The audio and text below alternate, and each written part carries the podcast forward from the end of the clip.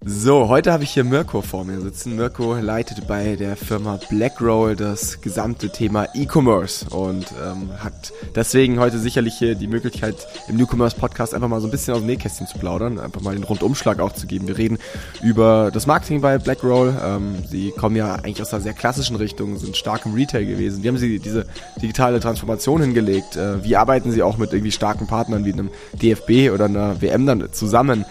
Außerdem geht es darum, wie sie das Thema Attribution und Daten irgendwie in den Griff bekommen haben oder zumindest auf einem sehr guten Weg da sind. Und dann wird sehr, sehr spannend. Mirko erzählt mir nämlich, wie sie aktuell dabei sind, ihr Geschäftsfeld, mit dem sie groß geworden sind, nämlich dieser Regeneration und ähm, gerade dem, dem, dem Hero-Produkt der Faszienrolle, wie sie das so ein bisschen nebenan stellen und sich auf ein neues Geschäftsfeld, zumindest gerade jetzt im Digitalen, auch so ein Stück weit zu konzentrieren.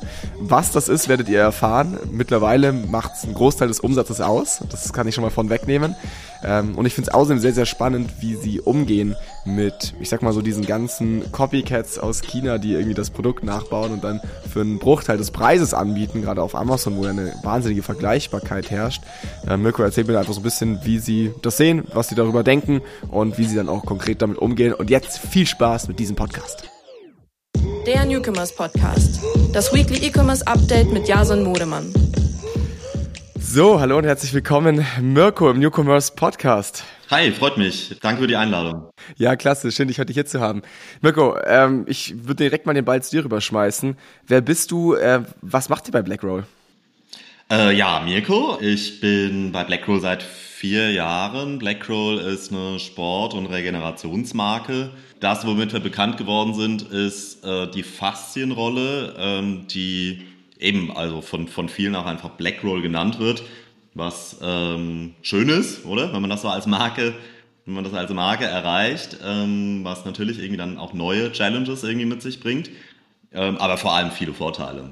2013 sind wir da eben mit dieser, mit dieser Faszienrolle in den Markt gekommen, haben seitdem so ein Produktportfolio aufgebaut, alles mehr oder weniger rund ums Thema Regeneration, kann ich, kann ich nachher nochmal ein bisschen mehr zu sagen.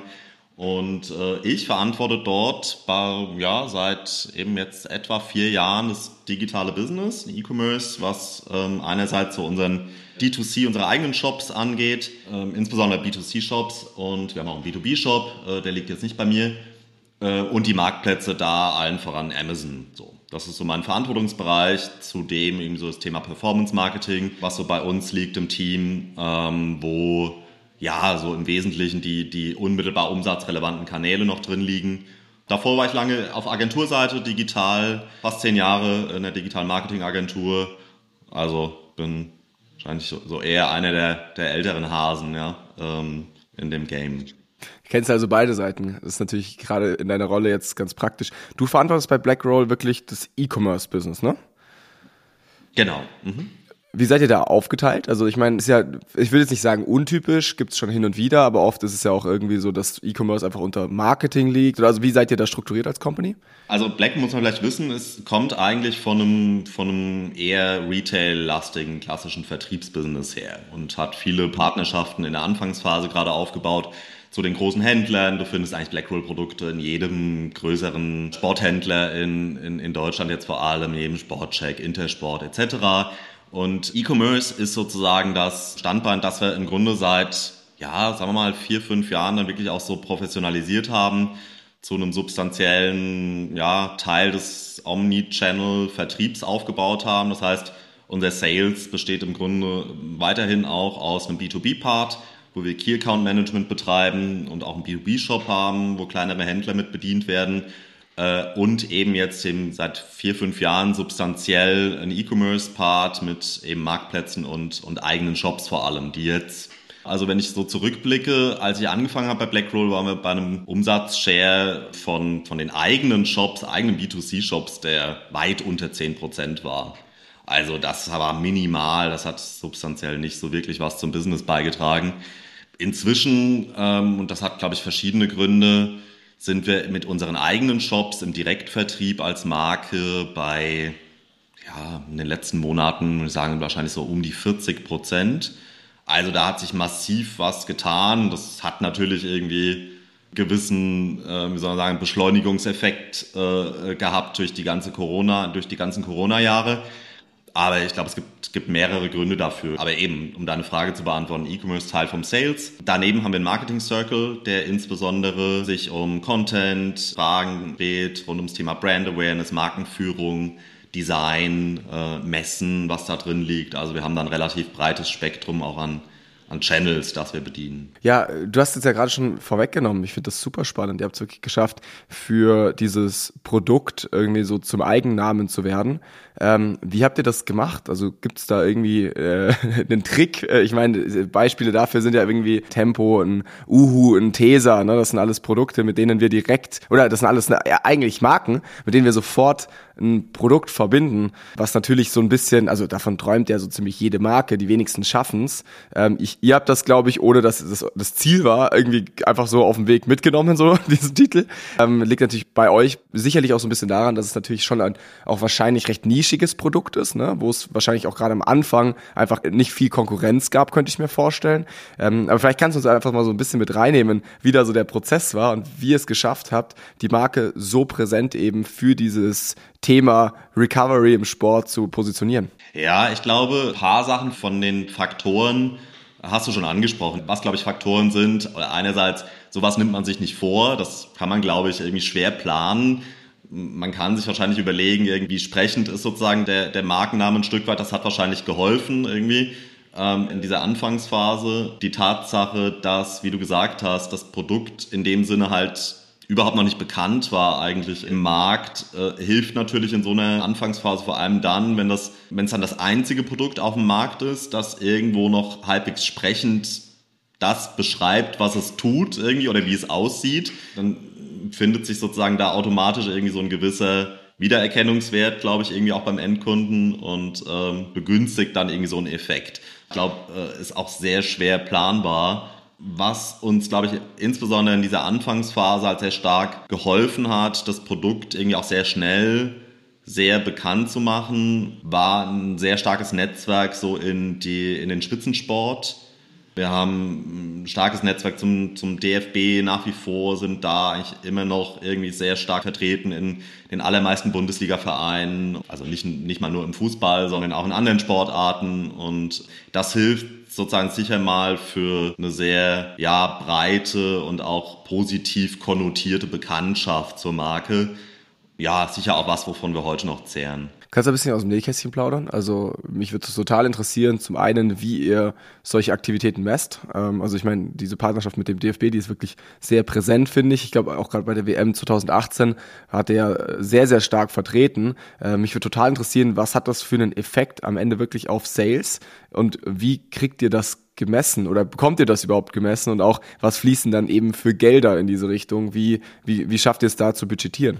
Ja, das ist eine sehr gute Frage, ähm, die tatsächlich auch gar nicht so sehr jetzt in meinem Kernbereich liegt, sondern, sondern im Marketing. Diese Budgets auch am Ende des Tages. Also ich glaube, man kann von mehreren Seiten draufschauen. Wir, versuchen das auch zu tun. Ich glaube, ähm, man muss so ein bisschen den vermeiden, den Fehler zu machen, dass wir nur den Dingen einen Wert beimessen, die wir sozusagen astrein oder vergleichbar messen können, wie wir das irgendwie in den klassischen digitalen Marketing-Disziplinen aller SEA, SEO, Social, äh, Social können.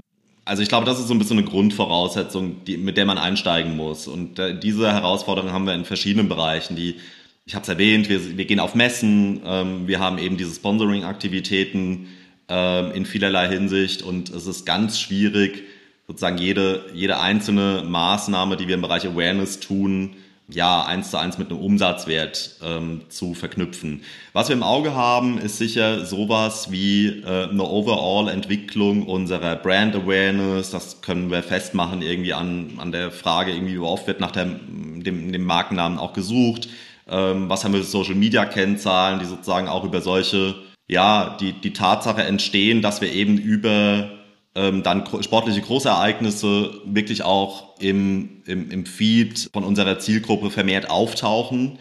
Wobei, also nochmal, am Ende des Tages sagen wir dann sozusagen nicht, wir versuchen jede einzelne Maßnahme in diesem Awareness-Marketing-Feld eins zu eins zu quantifizieren, sondern insbesondere wenn es um Sponsoring geht, schauen wir uns dann letztendlich auch so ein bisschen die die Behelfsmetriken an, glaube ich. Was haben wir für eine potenzielle Reichweite? Wie schätzen wir die Relevanz der Zielgruppe, die wir damit erreichen, ein? Da das ist nicht alles sozusagen hart messbar. Und wir versuchen sozusagen irgendwie die, die harten KPIs so ein bisschen auch mit, mit den weichen KPIs oder auch unserem Branchen-Know-how in dem Bereich, unserer Einschätzung, was die Relevanz angeht, äh, die, die, die Nähe zur Zielgruppe irgendwie zusammenzubringen.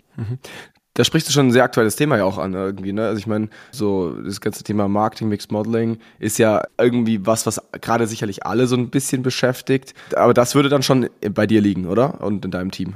Genau, also wenn es weitestgehend dann irgendwie Modellierung der Daten angeht, die dann wichtig ist, um am Ende irgendwie so die Kanal-Performance irgendwie auch zu bewerten, das liegt dann primär primär bei uns im Team, genau. Und was letztendlich steuernd ist, overall für uns ist halt irgendwo auch eine Gesamtmarketingquote, wo Performance-Marketing-Budgets genauso Einzug halten wie, ähm, wie das, was wir im Awareness tun. Und da sozusagen die Gesamtentwicklung irgendwie auch im Auge zu behalten, wie sich das, diese, diese Quote auch Marketing Efficiency Ratio verhält, sozusagen im Zeitverlauf über diese verschiedenen Customer Journey Touchpoint-Phasen hinweg oder das ist letztendlich ein bisschen die Challenge, die wir haben, da Schritt für Schritt den, den Stellenwert auch von Kanälen ähm, in, in früheren Phasen der Customer Journey zu bewerten oder wir haben eben eine, eine, eine Survey am Laufen, die uns da einerseits so versucht, also womit wir versuchen irgendwie die diesen First, den Wert des First Touchpoints irgendwie besser bemessen zu können, oder? Darüber sind wir jetzt beispielsweise ähm, in den letzten Monaten irgendwie auch zur nochmal Aufwertung des Themas Empfehlungsmarketing gekommen, oder? Also wir haben also überraschend starke Ergebnisse über diese Survey erhalten, die, die uns eben gesagt haben, dass in den allermeisten Fällen wir bekannt werden über Empfehlungen äh, auf einer ja, individuellen Ebene. Und das sorgt jetzt natürlich so ein bisschen dafür, dass wir ähm, auch entsprechend jetzt für unsere nächste Zielperiode, OKR-Periode, das Thema anschauen, irgendwie auch da nach technischen Lösungen jetzt ums Umschauen, wie wir das sondern strukturell auch unterstützen können, ja, diese Art von, von Mund-zu-Mund-Propaganda. Kannst du dieses Thema rund um äh, Marketing Efficiency und eben die Attribution dahinter, kannst du da nochmal konkreter werden? Also wie genau sieht da euer Tech-Stack aus? Weil mich würde total interessieren, habt ihr da irgendwie Tools im Einsatz? Ähm, setzt ihr sehr, vielleicht auch selber sogar Themen um? Ähm, habt ihr da ein eigenes Team für und baut das in-house? Wie, wie konkret bemesst ihr diese, diese vielen Touchpoints, die ihr ja habt, ähm, die jetzt viel auch nicht nur online bei euch stattfinden, sondern teilweise eben auch offline oder im TV. Ähm, ich würde total interessieren, wie das alles zusammenläuft und das dann eben in der Praxis ganz konkret aussieht bei euch. Hm. Also, muss vielleicht vorwegschicken, oder? Blackroll stellt man sich vielleicht ein bisschen größer vor, als wir effektiv sind, oder wir sind ähm, insgesamt 60 Leute. Wir haben jetzt für so ein The und eben davon sozusagen in so einer Transformationsphase, in der wir uns in den letzten Jahren irgendwie auch be befunden haben. Wir haben jetzt kein eigenes Team, sozusagen für dieses Thema, sondern ähm, bauen uns tatsächlich irgendwie ein Stück weit einerseits das Know-how und andererseits so das Ecosystem mit Partnern und Tools ähm, wirklich Schritt für Schritt auf. Und ich würde fast sagen, wir sind da wahrscheinlich noch relativ am Anfang irgendwie in der Beantwortung dieser Fragestellung. Wir haben so einige Versuche gemacht mit diversen Tools, die ähm, uns da einen Schritt weitergebracht haben. Äh, Windsor AI war so eine Sache beispielsweise, die so eine Markov-basierte ähm, Attributionsmodellierung umgesetzt haben. Wir haben jetzt gestartet mit dem Max von Klar, die, glaube ich, jetzt vor kurzem auch erst ein Attributionsmodul da noch mit ins Tool mit reingenommen haben. Wir sind aber auch sozusagen innerhalb vom Netzwerk irgendwie sehr stark im Austausch, wenn es so um die Optimierung einzelner Kanäle tatsächlich geht. Oder es ist halt irgendwie jetzt mal nur bezogen auf Google Ads ein Unterschied, ob du eine Attribution machst, basierend auf einem einfachen Last-Click äh, Google Ads Conversion Tag oder ob du das ein bisschen komplexer aufsetzt und ähm, jetzt beispielsweise irgendwie mit GA4 versuchst das Ganze zu connecten oder daran sind wir dann dran. Also es sind, wir haben nicht so die ultimative Masterlösung irgendwie in dem Bereich, sondern wir haben verschiedene Schauplätze, auch verschiedene Tools, mit denen wir versuchen eben Schritt für Schritt irgendwie einen Schritt voranzukommen. Oder? Und ja, das beschreibt es, glaube ich, ganz gut. Okay, super spannend. Lass mal gerne auf das nächste Thema eingehen. Ähm, ich habe mich hier bei der oder bei der Recherche hier im Vorfeld mal ein bisschen durchgeklickt und bin sehr schnell auf eure App gestoßen, was ich ja, ähm, du hast jetzt gerade schon gesagt, bei eurer Größe total äh, mutig finde, da irgendwie auch schon auf eine eigene App zu setzen. Kannst du darüber ein bisschen was erzählen? Gerade auch, was das für euch jetzt im E-Commerce ähm, vielleicht dann auch für einen Mehrwert bringt? Also ähm, wie schafft ihr es, dass äh, sich die Kosten zum Beispiel amortisieren, weil am Ende ist das ja auch echt viel Aufwand und Zeit und Geld, die in der Regel in so ein Projekt fließen. Ähm, wie rechtfertigt sich das? Ist es nur die Bindung, also ist es dann irgendwie der Customer Lifetime Value dahinter oder ist es Marke? Ähm, was ist da euer Hintergedanke bei?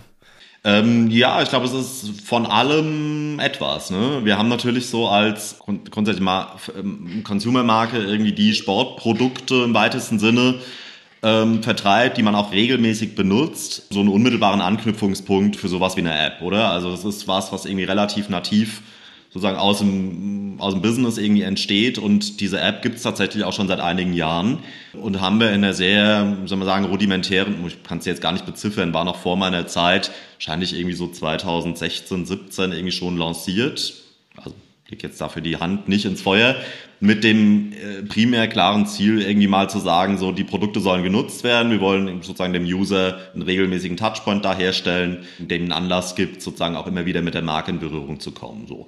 Und ähm, jetzt sind wir seit, ja, sagen wir mal, zwei, drei Jahren irgendwie tatsächlich relativ intensiv so im Business Modeling irgendwie rund um diese App. Das ist noch nicht so, ist noch nicht so wahnsinnig lange der Fall wo jetzt diverse Weiterentwicklungen irgendwie entstehen rund um die App. Oder eine Sache, die, die wir in den letzten, sagen wir mal, 12 bis 18 Monaten sehr stark ausgebaut haben, ist beispielsweise ähm, eine Bewegungsanalyse, die aktuell in der App verfügbar ist, mit der wir sozusagen auch ein Kundenprofil, Basis für ein Kundenprofil erstellen, die uns dann sozusagen hilft in der Zukunft, ob das jetzt in der App ist oder auch auf unserer Website irgendwie möglichst relevante Inhalte halt auszuspielen. Das heißt hier ähm, irgendwo einen, einen Datenstamm halt auch Schritt für Schritt aufzubauen mit Basisinformationen eben in dem Fall zur Beweglichkeit äh, unseres Kunden. Das ist ein ganz starke, soll man sagen, eine ganz starke wichtige Metrik, die uns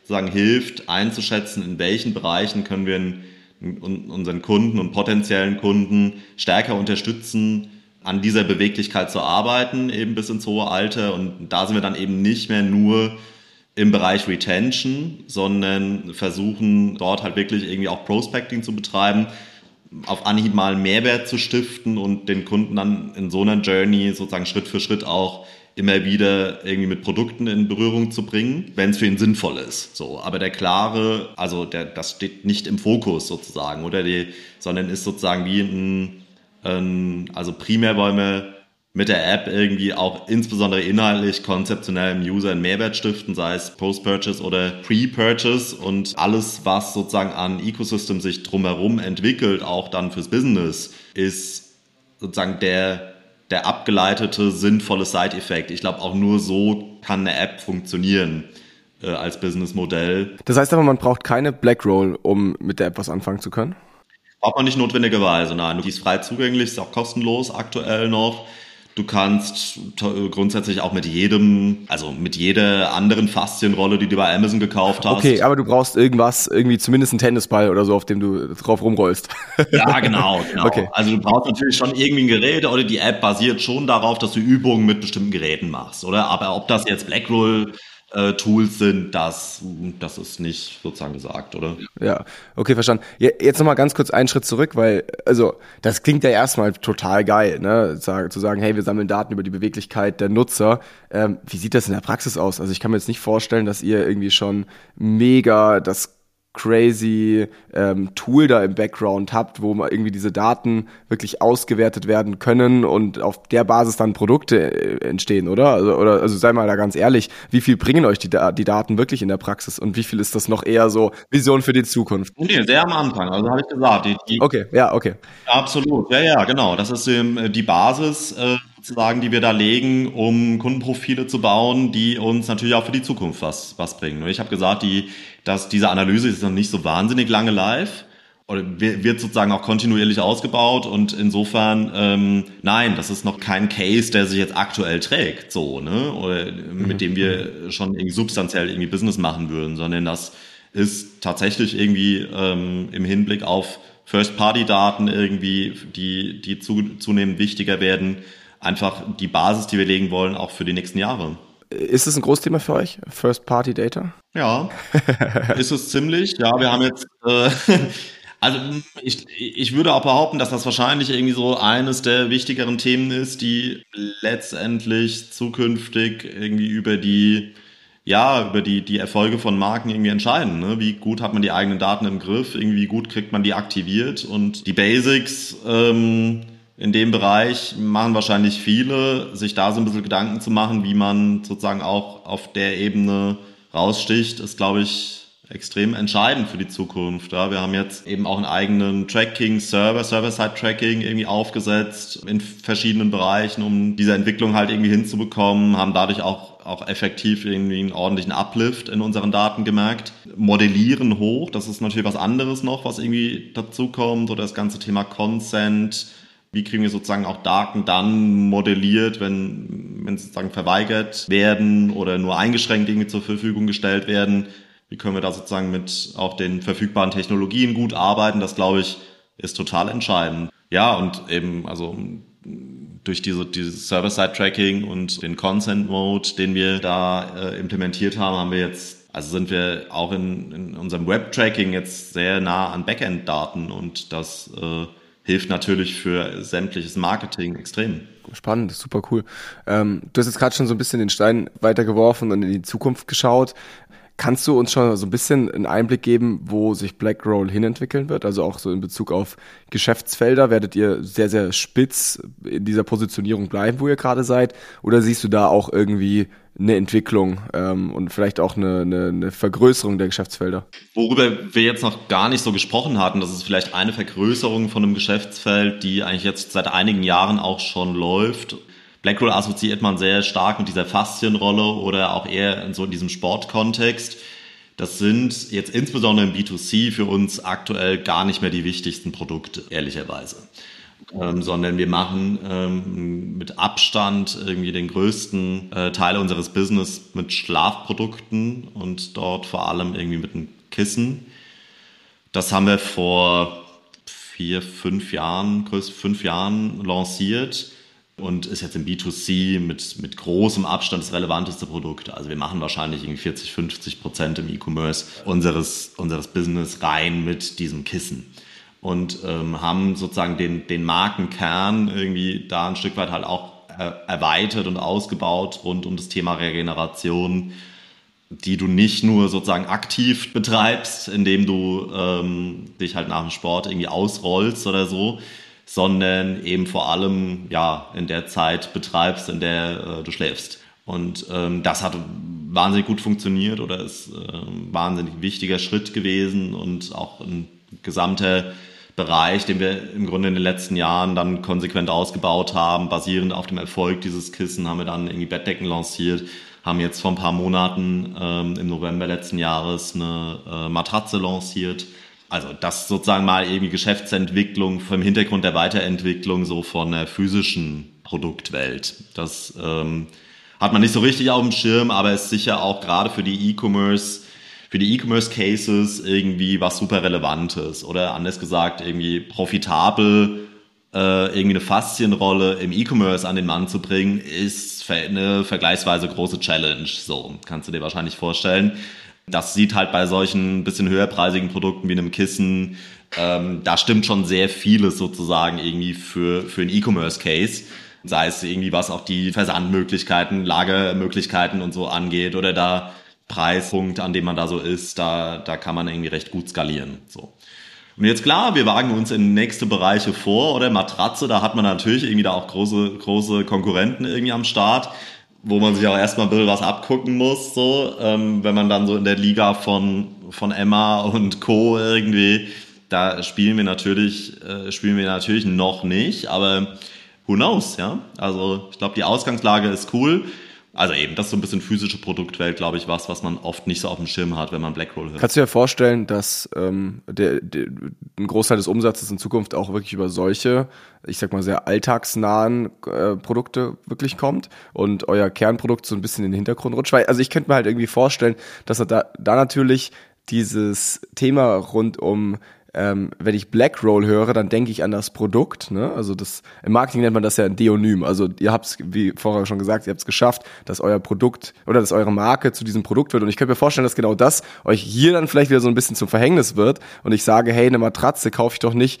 von einer Firma, die Faszienrollen herstellt, weil das das ist, was man mit eurer Marke verbindet. Merkst du das, dass ihr da vielleicht dadurch zum ersten Mal einen negativen Effekt in diesem Thema spürt? Hm, also ich glaube, äh, absolut, die, die, die Sorge ist, glaube ich, berechtigt. Das ist so ein bisschen die Downside, oder wenn du sozusagen da eine Marke hast, die ähm, wirklich so mit einem Produkt irgendwie assoziiert wird, primär.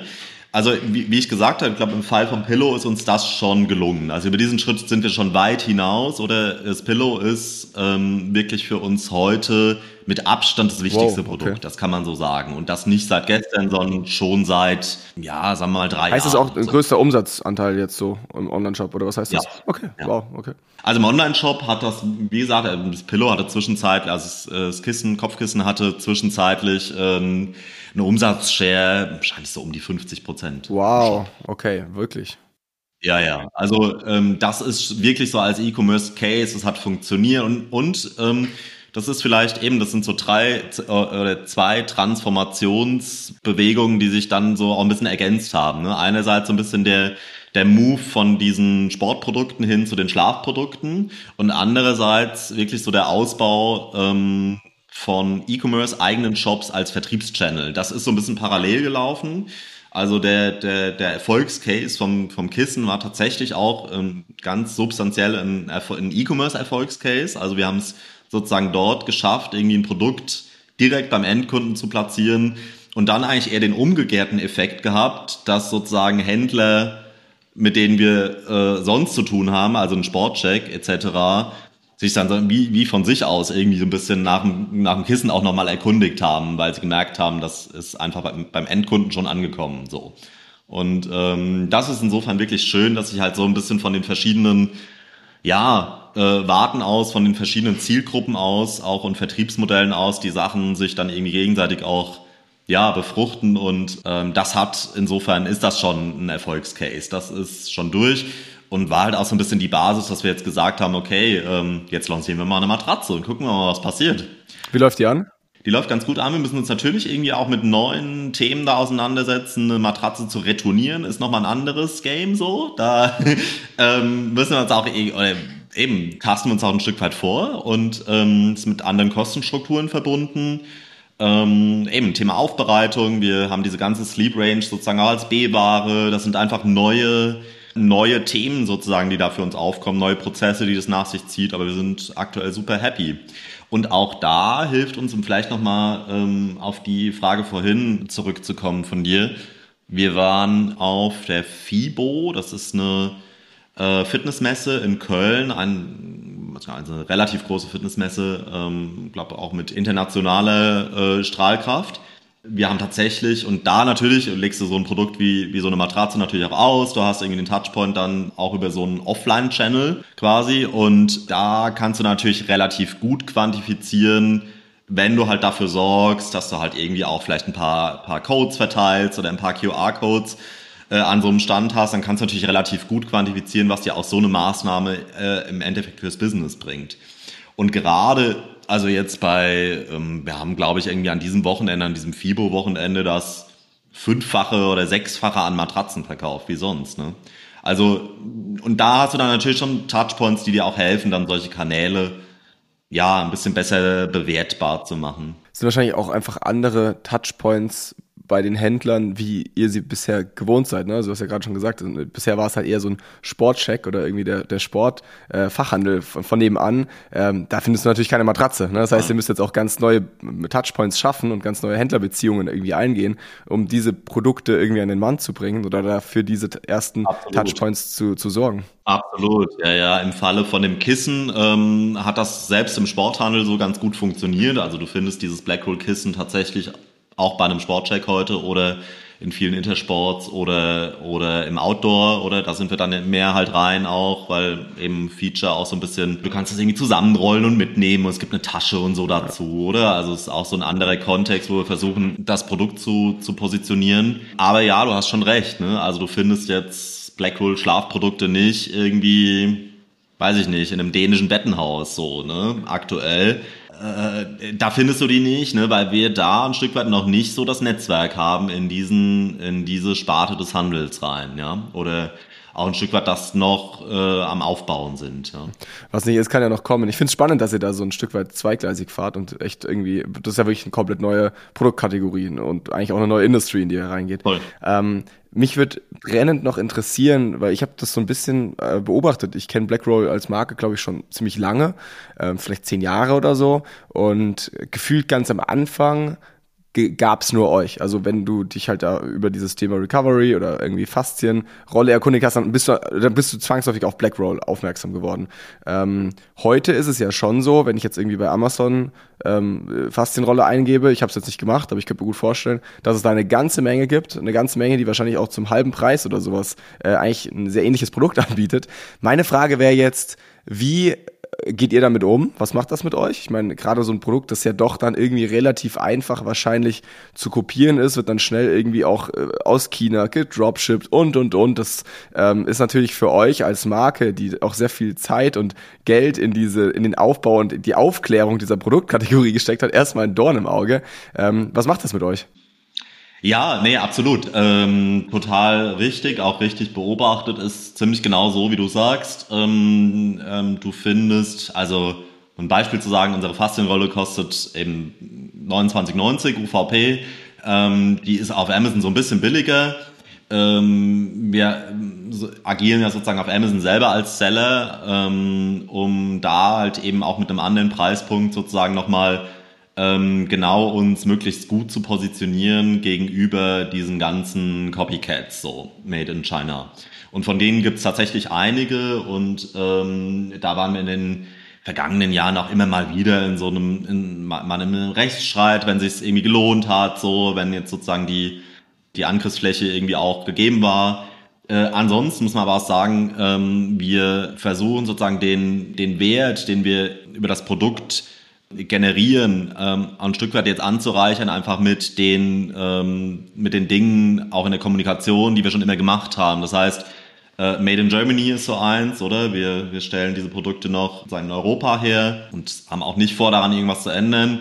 Die sind klimaneutral, das ist was, womit man irgendwie natürlich ähm, so auch ein Argument hat, dass dass du dich irgendwie unterscheidest irgendwie als Anbieter von eben Chinaware.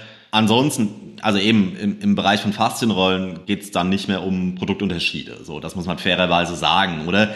Ähm, die auch, auch so eine Rolle aus China, die geht jetzt nicht gerade irgendwie kaputt, oder? Kannst du schon mal haben, so, aber ähm, ähm, ist dann auch eher die Ausnahme. Also es geht da nicht so sehr um die Positionierung als, ja, indem du dich aufs Produkt stürzt und da irgendwie Unterschiede rausarbeitest, sondern auch um eine Differenzierung rund um Werte einerseits, rund um ähm, sozusagen ganzheitliches Konzept in puncto, du kriegst bei uns eben nicht nur dieses Produkt, du kriegst dann eben auch eine Folge von Inhalten irgendwie, die dich dabei unterstützen, dieses Produkt irgendwie auch nutzbar zu machen. Ja, letztendlich auch ein Stück weit äh, nachhaltige, nach, nachhaltigen Umgang mit Ressourcen, oder? Ähm, das sind dann schon, ist dann schon ganz spannend. Irgendwie bei Amazon hast du ja irgendwie seit, ich glaube, zwei Jahren irgendwie auch diese Climate, Climate Pledges, die dich da ein Stück weit differenzieren und äh, ja, einfach als Marke auch nochmal einen anderen Stempel vielleicht hinterlassen beim Endkunden, hoffentlich, als einfach irgendwie das, das äh, Billigprodukt. Aber sind das nach wie vor Argumente, die für den Nutzer funktionieren hier? Also ich weiß nicht, vielleicht hast du ja sogar Zahlen, wie Absolut, jetzt gerade bei also, auch, kann man beobachten. Ja. Ne? Weil gerade auf Amazon ist natürlich die Vergleichbarkeit über den Preis immer enorm. Ne? Also klar, da ist jetzt halt, ich habe es jetzt gerade mal geschaut, da ist jetzt halt wirklich genau unter eurem Angebot ähm, das Produkt zum halben Preis. Und da steht dann, ihr habt zwar diese, zum Beispiel jetzt dieses Badge Climate Friendly und ihr habt die starke Marke Black Roll, aber wie du gerade selber sagst, am Ende ist das Produkt halt schon sehr vergleichbar und kostet halt bei der Konkurrenz nur halb so viel. Wie, wie, wie, wie sehr ziehen diese Themen wie eben die Marke und ähm, eure Werte wirklich beim Konsumenten? Ja, ja, ich glaube, man muss ein bisschen Unterschiede machen. Also ich glaube, im Fall dieser Faszienprodukte, wo halt wirklich dieser, dieser Match auch zum Markennamen irgendwie extrem stark gegeben ist, da ziehen die tatsächlich noch massiv, mhm. oder? Wir sind mit Abstand Bestseller in der Bestseller-Kategorie, äh, um die es da geht, ähm, auf Platz eins eigentlich auch unangefochten. Wir verkaufen auf Amazon irgendwie täglich Größenordnung 200 von solchen Rollen, so. Ähm, das heißt, und das funktioniert so, oder? Da ist die Assoziation mit der Marke, klar, wir müssen da investieren, wir müssen in solche Sachen wie, wie dieses kleine Pledge investieren, um ähm, ähm, da halt auch nicht den Boden zu verlieren. Äh, wir merken allerdings auch, dass sozusagen der, ähm, die Produktion Deutschland zunehmend auch ein Vorteil ist. Logistikkosten mhm. steigen, oder? Auch diese der, der, die Preisdifferenz, die wir da zu diesen Billiganbietern haben, die ist nicht mehr so groß. Die kommen zunehmend auch unter Druck, was das angeht, was uns natürlich dann ein Stück weit auch irgendwie in der Konstanz, irgendwie, die wir halt auch haben, in der Treue sozusagen auch zu unseren Lieferanten in, in Deutschland oder in Europa ein Stück weit in die Karten spielt, oder? Also da kann man das noch sehr gut beobachten. Anders ist es dann, ein anderes Massenprodukt, das sind jetzt beispielsweise so Fitnessbänder. So. Die ähm, bieten wir auch an, auch Made in Germany, Textil, hochwertig und so weiter. Und da hast du natürlich irgendwie auch einen ganzen ähm, Range an billigst produzierten Gummibändern, die da aus Asien kommen oder so. Da ist es tatsächlich irgendwie schwierig, dann irgendwie sich durchzusetzen, irgendwie so mit diesen Werten oder da, wenn sozusagen der, die Connection irgendwie mit mit der eigentlichen Produktkategorie über den Markennamen nicht jetzt in dem gleichen Maße gegeben ist. So, ich glaube, das muss man noch mal ein bisschen unterscheiden. Ja. Mhm. Bei mir hat's funktioniert. Gegen Ende des Podcasts kann ich ja sagen. Ich habe auch eine Black Roll daheim. Äh, ich habe da auf den auf den Marktführer äh, vertraut. Ähm, Mirko, du vielen vielen Dank dir. Ähm, es war mir eine Ehre, hier mit dir zu schnacken. Ähm, super spannend, wie ihr euch über die Jahre entwickelt habt, was ihr da auch für eine digitale Transformation hingelegt habt. Ähm, ich werde es weiter beobachten. Vielen vielen Dank, dass du heute hier deine Insights mit uns geteilt hast. Ja, danke dir für die Gelegenheit. Ciao. Der Newcomers Podcast. Das Weekly E-Commerce Update mit Jason Modemann. Jeden Mittwoch. Überall, wo es Podcasts gibt.